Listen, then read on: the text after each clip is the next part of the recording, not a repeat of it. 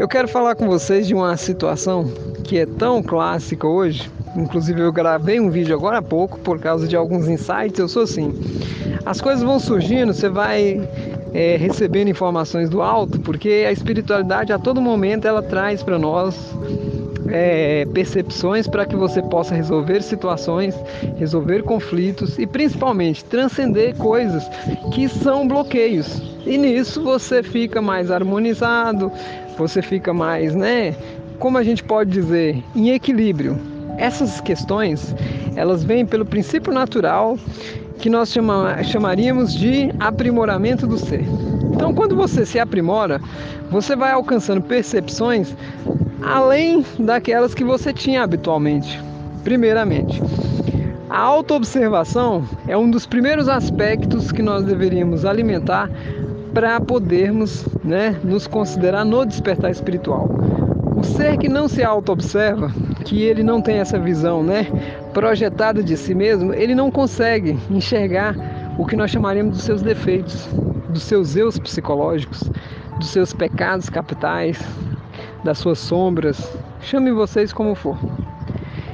Então, nesse sentido aí, eu conversando agora há pouco com uma colega nossa, é, essa grande irmã querida, né, que é uma pessoa que eu gosto muito, ela me deu um insight e isso me proporcionou fazer uma reflexão. E as informações na orientação espiritual, elas descem automaticamente. Eu não crio script, eu não leio nada.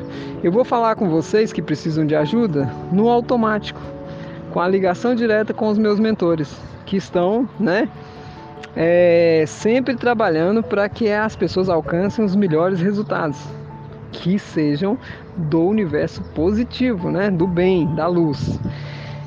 Nesse contexto, eu fiz uma metáfora que é assim: imagine que você e o universo estão num jogo num tabuleiro e que você tem peças e o universo tem peças. E as peças do universo você não conhece, mas as tuas peças ativam ações no universo. A característica primordial do universo é a justiça. Primeiro, ele nunca vai te prejudicar e segundo, ele nunca vai lhe favorecer. Não existe essas duas questões. Ele é justo, ou seja, ele vai lhe dar aquilo que corresponde às tuas atitudes. Quando você movimenta uma peça no universo né? Por exemplo, de tristeza, ele vai lhe devolver o que? Situações para que cause a você tristeza, porque você quer aquilo, você é um co-criador, você tem livre-arbítrio. Quando você movimenta uma peça no universo, que você diz que você é feliz e alegre, lá vem do universo várias situações que ele começa a startar para que deixe você feliz, alegre, porque aquilo é manifestado dentro de você. E uma das principais peças que vocês devem movimentar é aquela: eu sou merecedor de todas as coisas do universo.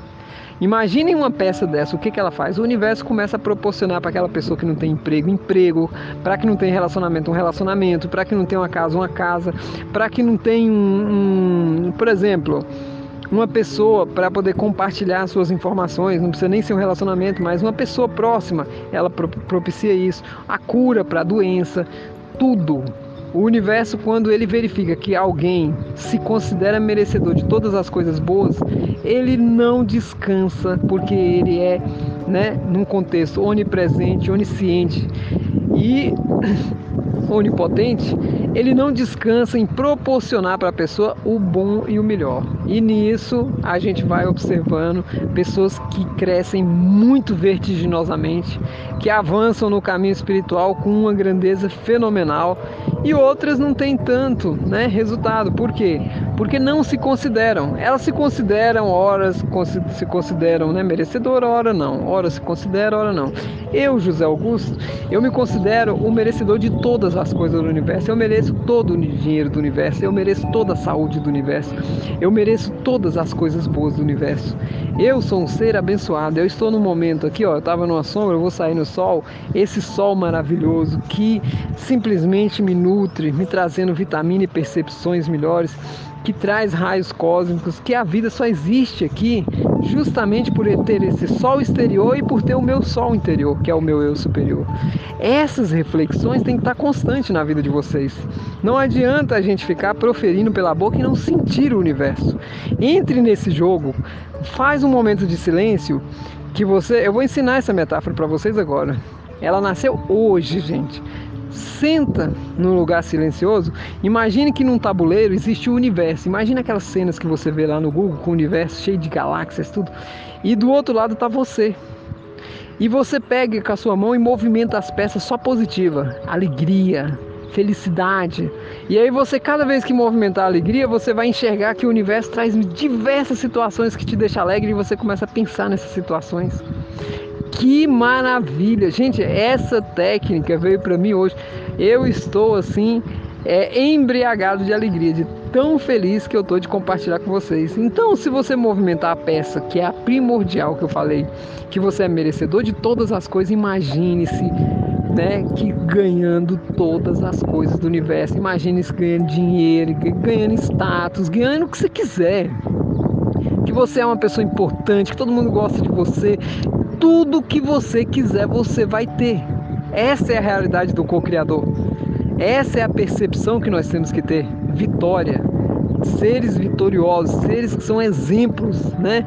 Que cocriam. E nisso a gente aumenta a vibração do planeta. Porque todo mundo que estiver feliz está com a vibração alta. E aqueles que estão frustrados são a pior vibração que existe.